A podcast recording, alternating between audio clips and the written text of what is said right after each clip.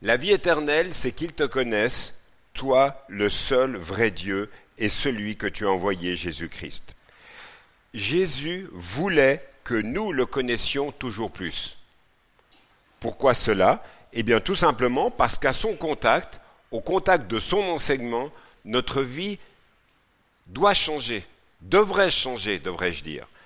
Pourquoi, pourquoi le mettre avec un, un point d'interrogation? Eh bien parce que ça ne dépend pas que de Jésus, le fait que nos vies changent. Ça dépend aussi de nous-mêmes. Dans la mesure où, nous sommes accueillants à sa parole, accueillants à sa personne, accueillants à la transformation, accueillons le changement.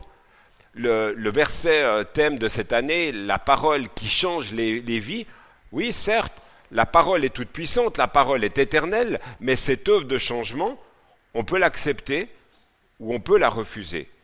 Et finalement, chaque fois que nous ouvrons la parole, chaque fois que nous sommes à son contact au travers de la prédication, la question finalement nous est posée, est-ce que nous voulons véritablement qu'il y ait des changements dans notre vie?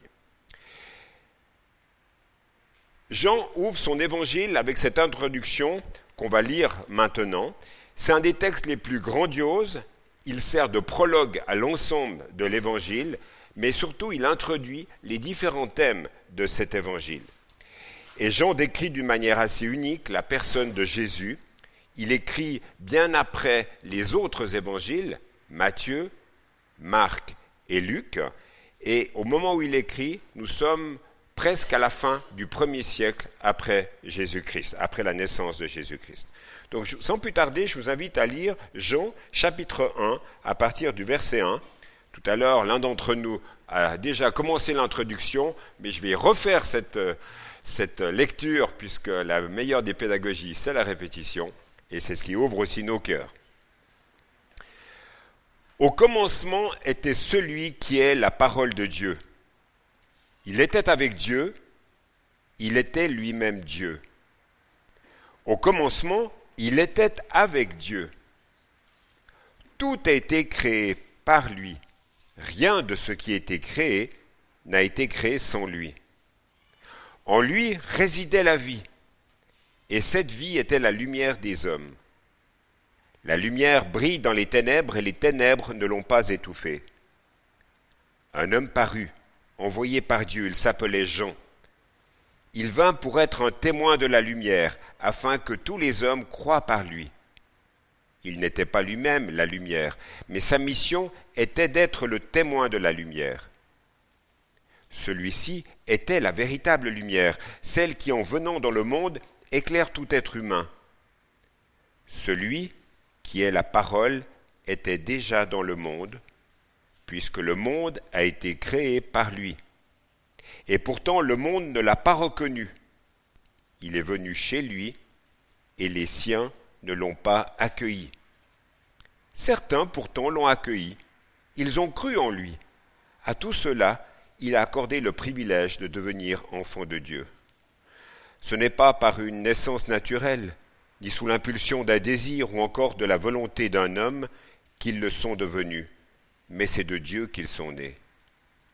Celui qui est la parole est devenu homme, et il a vécu parmi nous. Nous avons contemplé sa gloire, la gloire du Fils unique envoyé par son Père, plénitude de grâce et de vérité. Jean, son témoin, a proclamé publiquement Voici celui dont je vous ai parlé lorsque j'ai dit Celui qui vient après moi m'a précédé, car il existait déjà avant moi. Nous avons tous été comblés de ses richesses, il a déversé sur nous une grâce après l'autre, en effet, si la loi nous a été donnée par Moïse, la grâce et la vérité sont venues par Jésus-Christ. Personne n'a jamais vu Dieu. Dieu, le Fils unique, qui vit dans l'intimité du Père, nous l'a révélé. Tout d'abord, une petite précision liée au texte. Le Jean dont il est question ici dans ce texte n'est pas le Jean qui a écrit l'évangile de Jean, mais il s'agit de Jean-Baptiste, dont il sera question la semaine prochaine dans la prédication qui nous sera apportée par Eric Chalwick.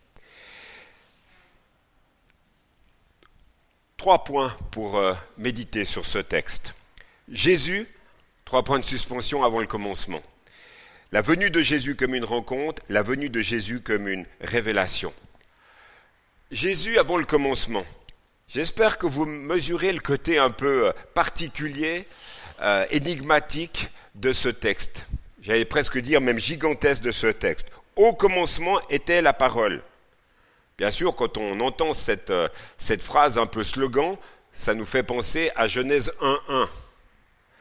Tout à l'heure, dans un des chants qu'on a chanté d'ailleurs, il était dit comme quoi euh, la création été faite par la volonté de Dieu. J'oserais faire un correctif. Oui, il y avait effectivement la volonté de Dieu qui était derrière, mais c'était la parole créatrice, comme dans l'autre chant nous le disait. Hein, c'est la parole créatrice de Dieu qui a fait que l'univers est ce qu'il est. Dieu parla et la chose s'accomplit.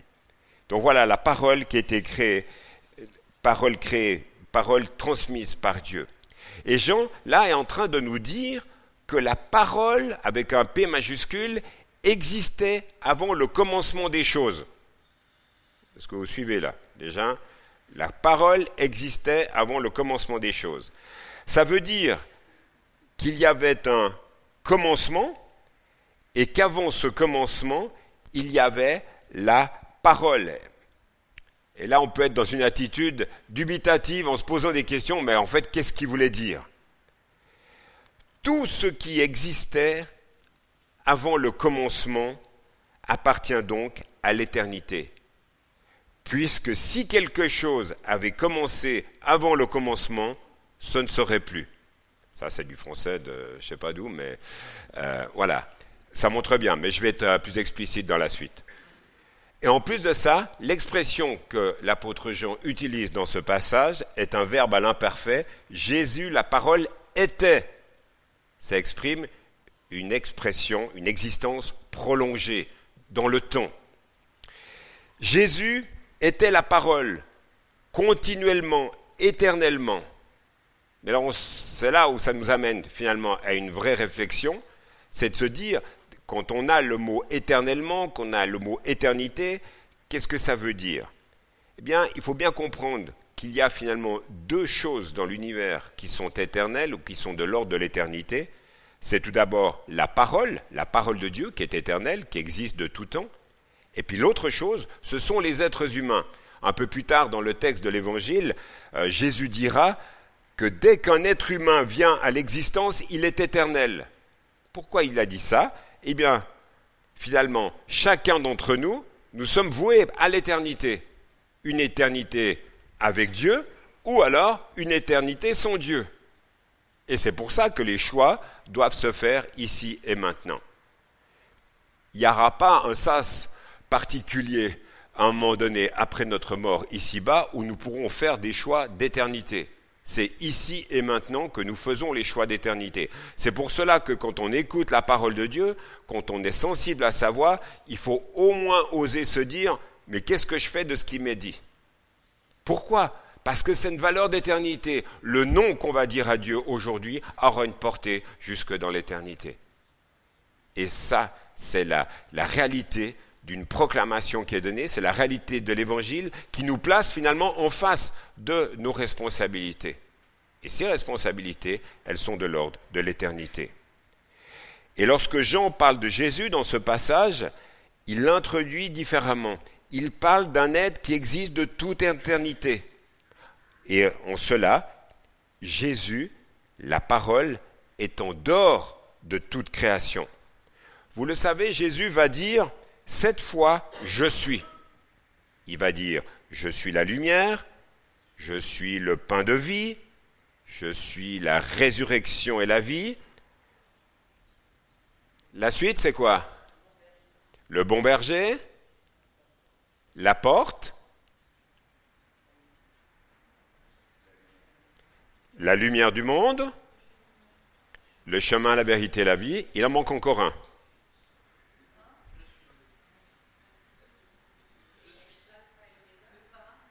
Alors l'alpha et l'oméga, oui, bah ça c'est, c'est dans l'Apocalypse, effectivement, mais c'est aussi Jésus qui parle. Ça fait le huitième d'ailleurs. Ouais, pain de vie. Non Allez, je vous le dis, le dernier.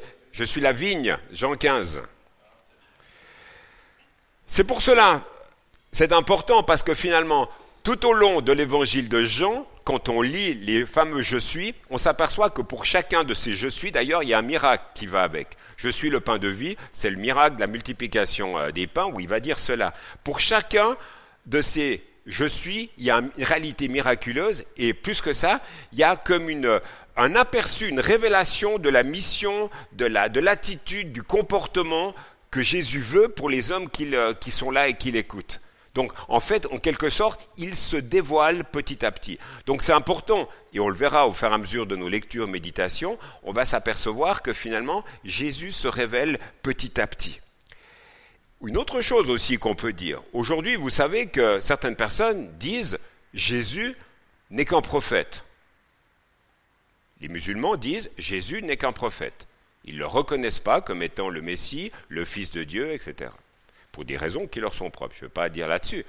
Mais en fait, quand on lit et qu'on est éclairé par le Saint-Esprit et qu'on entend ce que Jésus dit de lui-même, on ne peut pas le reconnaître cela. Pourquoi? Parce que dans la dimension de sa proclamation, de ce qu'il dit de lui-même et de l'accomplissement, c'est-à-dire des actes qu'il accomplit au travers des miracles, eh bien c'est toute sa divinité, Jésus, Fils de Dieu, qui nous est donné de pouvoir, être, de pouvoir comprendre et de pouvoir assimiler. Et ça, c'est extraordinaire.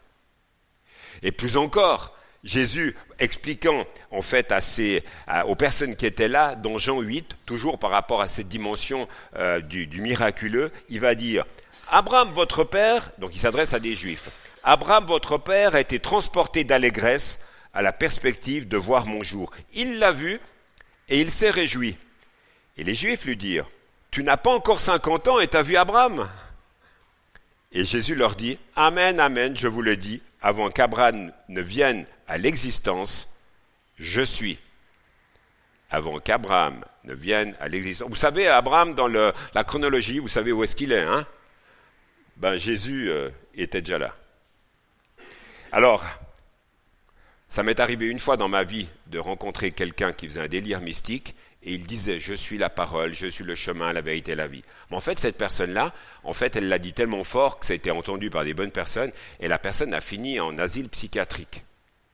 Et en fait, la preuve de sa guérison, c'est ça a été le moment où il parlait plus de Dieu, où il se prenait plus pour Jésus.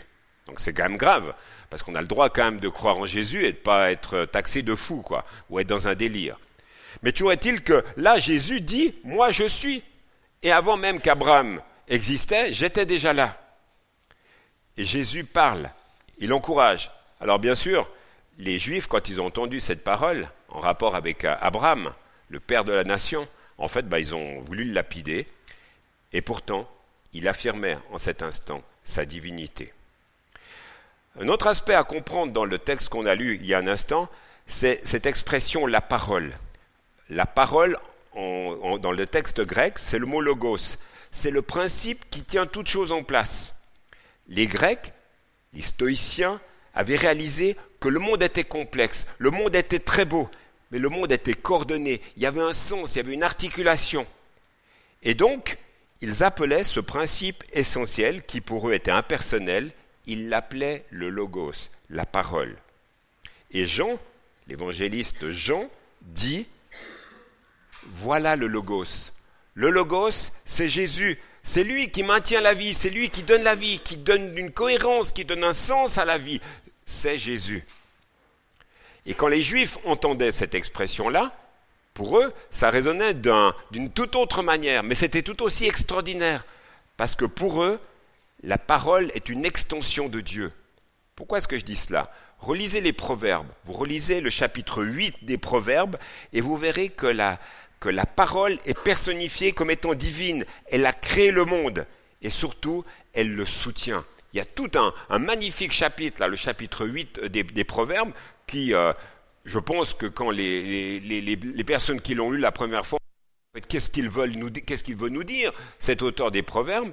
Mais nous qui avons le Nouveau Testament qui éclaire l'Ancien Testament, on comprend que cette personne, que la parole dont il est question là et qui soutient l'univers, eh ben, c'est la personne de Jésus. Et là, Jean parle de Jésus, la parole, il parle de Dieu qui se révèle. Mais c'est là où, dans ce sens-là, le texte n'est pas simple. Il est dit, au commencement était la parole, la parole était auprès de Dieu, la parole était Dieu, elle était au commencement auprès de Dieu. Et quand on lit simplement ce verset, vous le faites avec une personne qui est complètement étrangère au langage de la Bible, elle n'y comprend rien du tout. Que dalle. Et il faut descendre un petit peu plus loin dans le texte, parce que c'est important de lire un texte dans son contexte. Verset 14, verset 14, il est dit, la parole est devenue chère.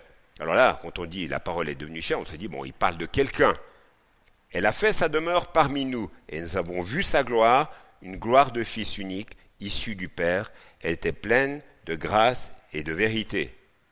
Donc là, on se dit, la parole, par rapport à ce qui est dit avant, c'est donc qu'il s'agit de Jésus. Donc on comprend mieux le texte. Et donc, le premier texte qu'on a eu en haut devient, au commencement était Jésus, Jésus était auprès de Dieu, Jésus était Dieu, Jésus était au commencement auprès de Dieu. Et là, on commence à percevoir quoi? On a les deux personnes de la Trinité, on commence à avoir un aperçu au début de cet évangile de Jean d'une compréhension trinitaire. On a le Père, Dieu, on a Jésus, Dieu, et un peu plus tard dans l'évangile de Jean, à partir du chapitre 14, Jésus va nous parler de sa relation avec le Père, sa relation avec le Saint-Esprit. Quelque chose de magnifique dans l'articulation. Mais en fait, c'est véritablement, on voit cette relation d'amour, cette relation de, respect qui s'articule tout au long de l'évangile et ça nous permet véritablement de rentrer dans cette intimité trinitaire en quelque sorte. Mais ça commence dès là, dès là, dès, le début de, cet évangile, au travers de ces paroles qui sont, reconnaissons-le, énigmatiques et qui nécessitent une explication. Sinon, on n'y comprend rien du tout. Donc ça veut dire quoi? Le dimanche matin, quand on adore le Seigneur dans nos temps de, de louange, quand on adore Jésus au travers du descriptif qui nous est fait, on adore Dieu. On adore Dieu qui nous a été révélé. Mais on adore Dieu par l'Esprit qui est en nous et qui nous permet de toujours mieux le connaître. Et on peut le faire parce qu'on a ouvert notre cœur, parce qu'on veut être en relation avec lui. Ce qui est aussi incroyable dans ce passage, c'est que nous apercevons d'une autre dimension. J'ai parlé de la dimension euh, de, Jésus parole, d'un Jésus dans sa divinité, mais il y a aussi toute la dimension de l'œuvre créatrice au travers de la personne de Jésus. Un des textes parallèles qui éclaire ce texte-là, c'est Colossiens 16. Car c'est en lui que tout a été créé. donc le lui, là, c'est Jésus. Car c'est en Jésus que tout a été créé dans les cieux et sur la terre, le visible et l'invisible, trône, seigneurie, principauté, autorité. Tout a été créé par lui et pour lui. Lui, il est avant tout, et c'est en lui que tout se tient. Ce verset est puissant. Pourquoi? Parce qu'on vit quand même dans une société où, en fait, finalement, on s'aperçoit que tout tourne autour de l'être humain. L'homme est le centre. Tout est fait pour l'homme. Alors que ce texte-là nous dit que tout devrait tourner autour de la personne du Créateur, autour de la personne de Jésus. Et ça doit nous émerveiller parce que finalement, c'est Jésus le centre. Tout a été créé par lui et pour lui. Et si on pense comme cela, en fait, finalement, la perspective de notre vie s'oriente d'une manière différente. Si tout a été créé par lui et pour lui, qu'est-ce que je fais de ma vie? Comment est-ce que j'utilise mon temps? Comment est-ce que j'utilise mon argent? Comment, quelles sont les, comment est-ce que j'établis des relations? Quelle qualité ont mes relations? Parce que Dieu veut créer et recréer les choses qui ont été abîmées. Et il veut nous aider finalement à rentrer dans cette démarche spirituel, surnaturel, parce que l'Esprit de Dieu agit en nous et au travers de nous. Et c'est ce qui nous permet de dépasser des limites, c'est ce qui nous permet aussi que des murs euh, euh, entre des personnes liées à toutes sortes de problématiques de réalité puissent tomber. Ça nous permet aussi que des incompréhensions familiales puissent s'estomper. Pourquoi? Parce qu'on croit véritablement que le dénominateur commun qu'on peut avoir entre deux membres d'une même famille, qui est le Seigneur, finalement, devrait nous aider à mettre toutes choses en perspective selon lui. Et c'est ce qui nous aide à grandir, c'est ce qui nous aide à, progresser, parce qu'en étant ici-bas, on n'est pas arrivé, on est en chemin, on est en route, tout cela. Donc en réalisant cela, en fait, on se retrouve un petit peu comme Moïse devant le buisson ardent. On se sent vraiment tout petit devant la révélation de qui est Dieu. Parce qu'il y a quelque chose qui, dans ce passage, touche au ministère de Dieu et qui nous offre finalement une fenêtre sur la réalité de l'éternité. Parce que l'histoire de la parole n'a pas de début. Et les, les, premières phrases du texte, finalement, elles nous déstabilisent et nous donnent en quelque sorte un petit peu le vertige. On a de la peine à comprendre. Et là, finalement, Jean nous fait comprendre que celui qui appelle la parole dépasse notre compréhension, notre rationalité, notre manière de mettre les choses en place. Et c'est pour cela que Jésus veut s'approcher de nous pour nous aider à mieux le connaître. Et en quelque sorte, on pourrait avoir toutes sortes d'idées très préconçues, mais nous sommes invités à faire preuve d'humilité, en fait, finalement, en, en essayant de, discerner, de comprendre dans ce texte, finalement, qu'est-ce que Dieu a à nous dire. Alors, ce que je trouve assez intéressant, c'est que là, on est au début de l'évangile, et si on compare le début de cet évangile avec l'évangile de Matthieu, de Marc et de Luc, on s'aperçoit qu'on n'est pas du tout dans le même état d'esprit, pas du tout dans les mêmes réalités. Et Jean, en quelque sorte, il nous livre Noël en une seule phrase. Et là, il y a un joyau qui est ciselé, qui a déjà été cité dans ce début de culte, qui concerne finalement tout le mystère de l'incarnation, c'est-à-dire la venue de Dieu parmi les hommes. C'est pour ça que j'ai donné comme titre à cette prédication Dieu envoie Dieu, parce que finalement c'est ça, la parole. Ça c'était tout était créé par lui et pour lui, et la parole est devenue un homme et il a habité parmi nous. Ça c'est tout le message de Noël est là finalement.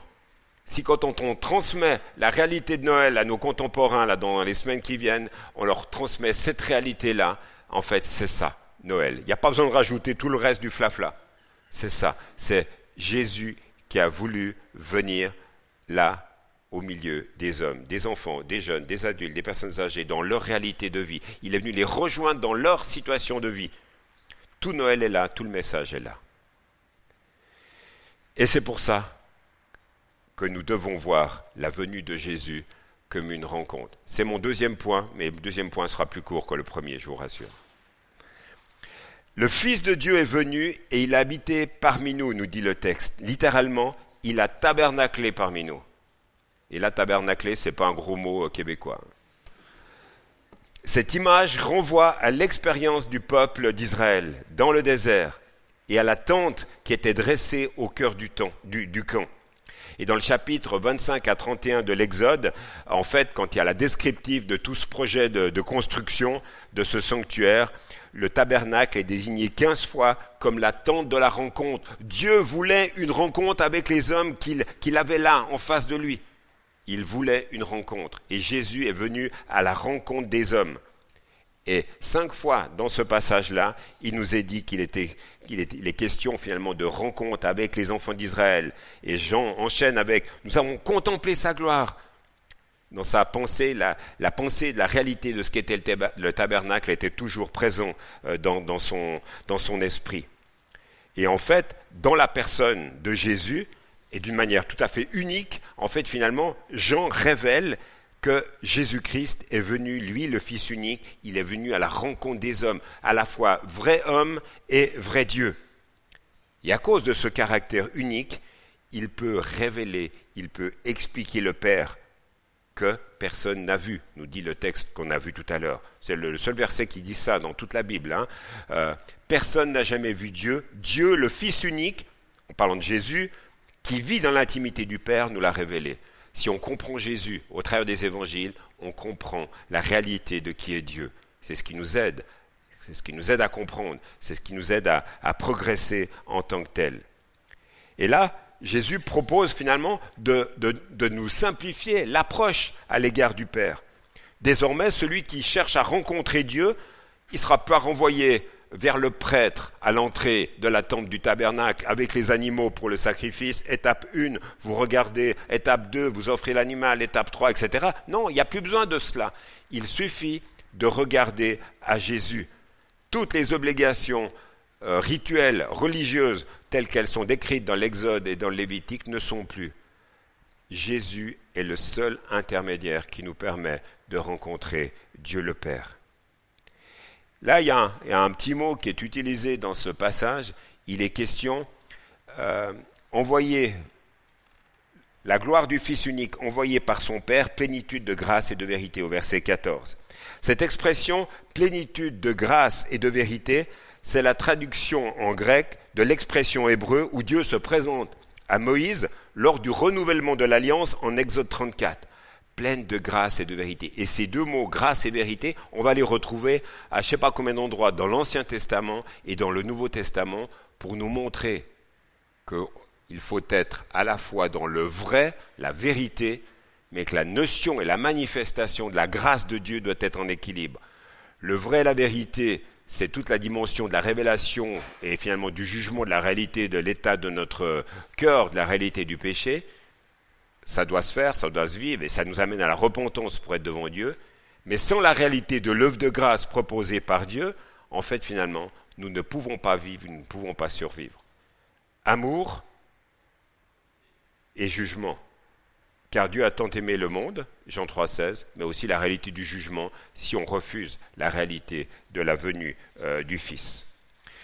Jésus rappelle ce qu'on n'aurait jamais dû oublier finalement. Dieu désire habiter au milieu d'un peuple qu'il aime. Et Noël, c'est la venue d'un nouveau tabernacle, la promesse d'une rencontre possible avec un Dieu proche, un Dieu qui se révèle dans la personne de Jésus.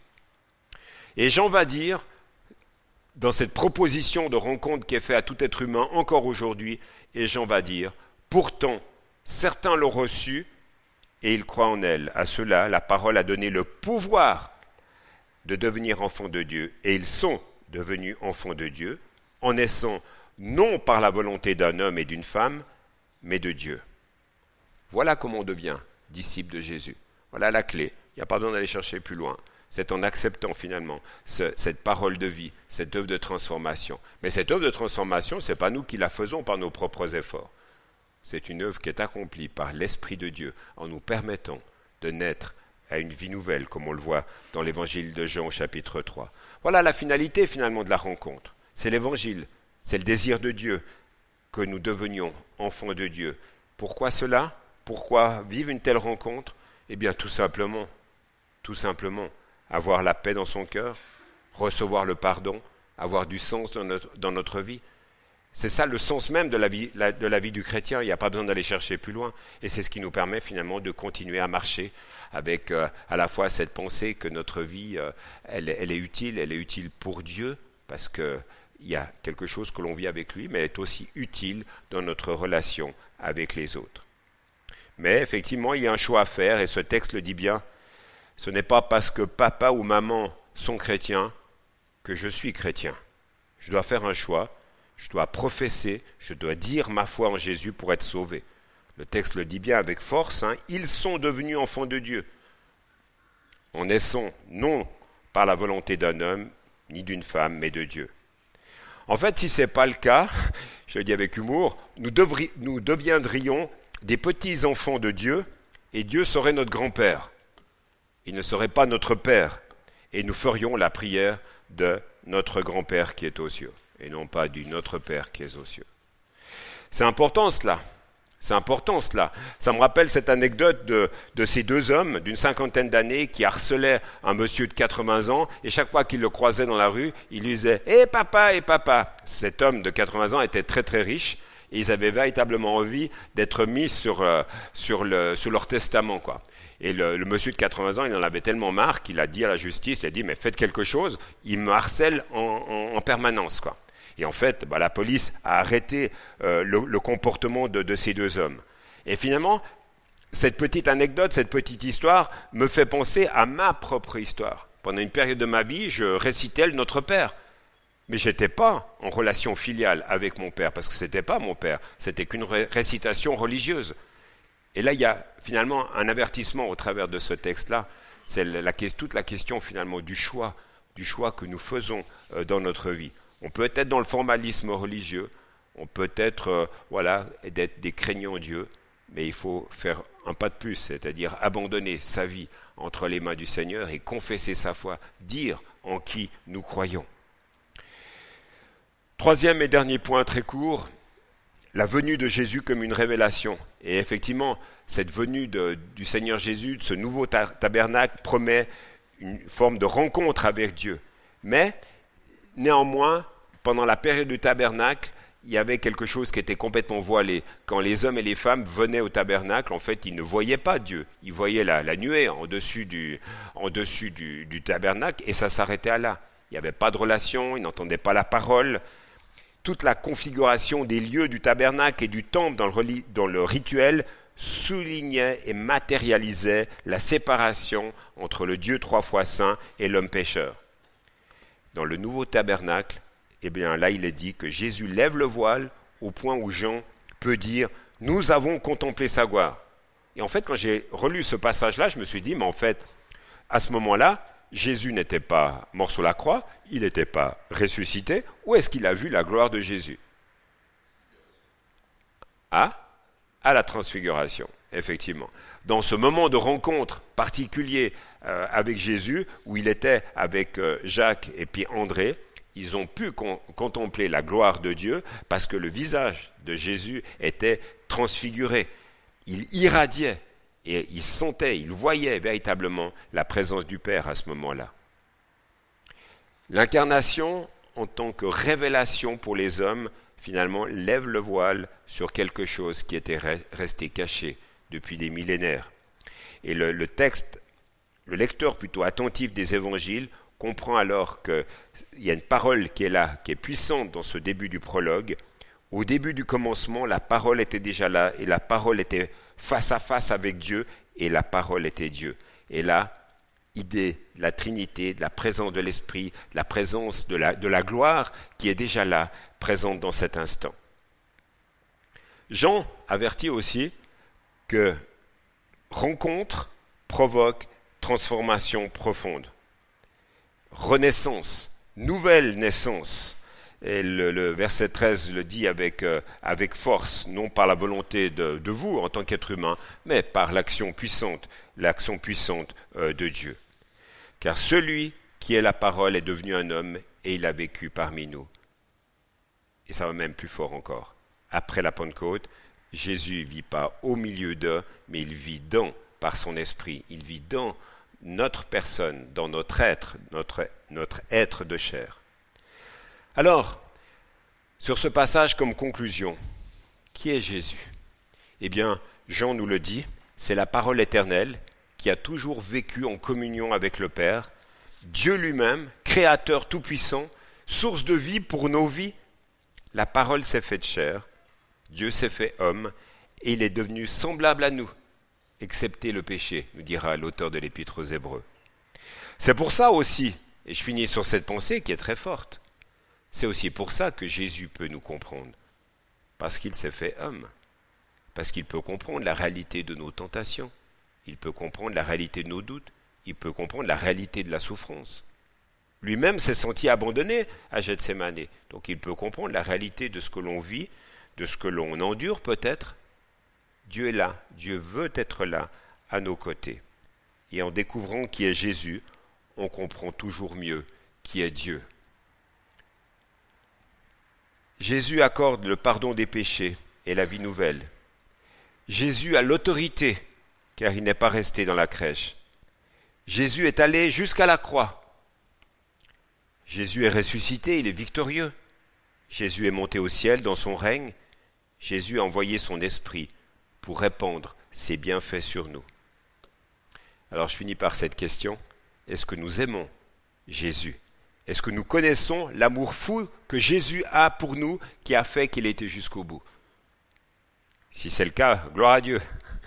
Et si ce n'est pas le cas, repartons avec cette question et mettons-nous en route, lisons les évangiles, essayons de comprendre ce que Dieu veut nous dire au travers de ce texte euh, de ce livre euh, qui est la Bible. Je vous invite à la prière.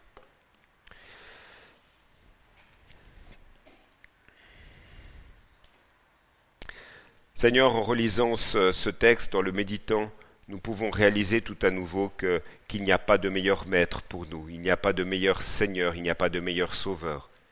Tu nous invites tout à nouveau, Seigneur, à te considérer. Tu nous invites tout à nouveau à regarder à toi et à, discerner ce que tu veux nous, nous dire pour notre aujourd'hui, dans notre quotidien. Seigneur, merci pour cette euh, révélation par ta parole, mais aussi pour cette révélation par ton Saint-Esprit dans nos cœurs et dans nos vies. Et Seigneur, on veut te laisser toute la place. On veut véritablement que tu agisses. On veut aussi que tu transformes nos vies, que tu purifies nos cœurs, nos pensées de tout ce qui pourrait empêcher que ta gloire soit manifestée au travers de nous. Et Seigneur, on veut nous attendre à toi tout simplement. Merci Seigneur de, continuer à nous parler, que ce temps de, de culte euh, produise l'effet donné par ton esprit et que l'on puisse continuer à nous mettre en route avec toi. Merci pour ton invitation, merci pour ta présence Seigneur, et nous te rendons grâce pour tous tes bienfaits. Amen.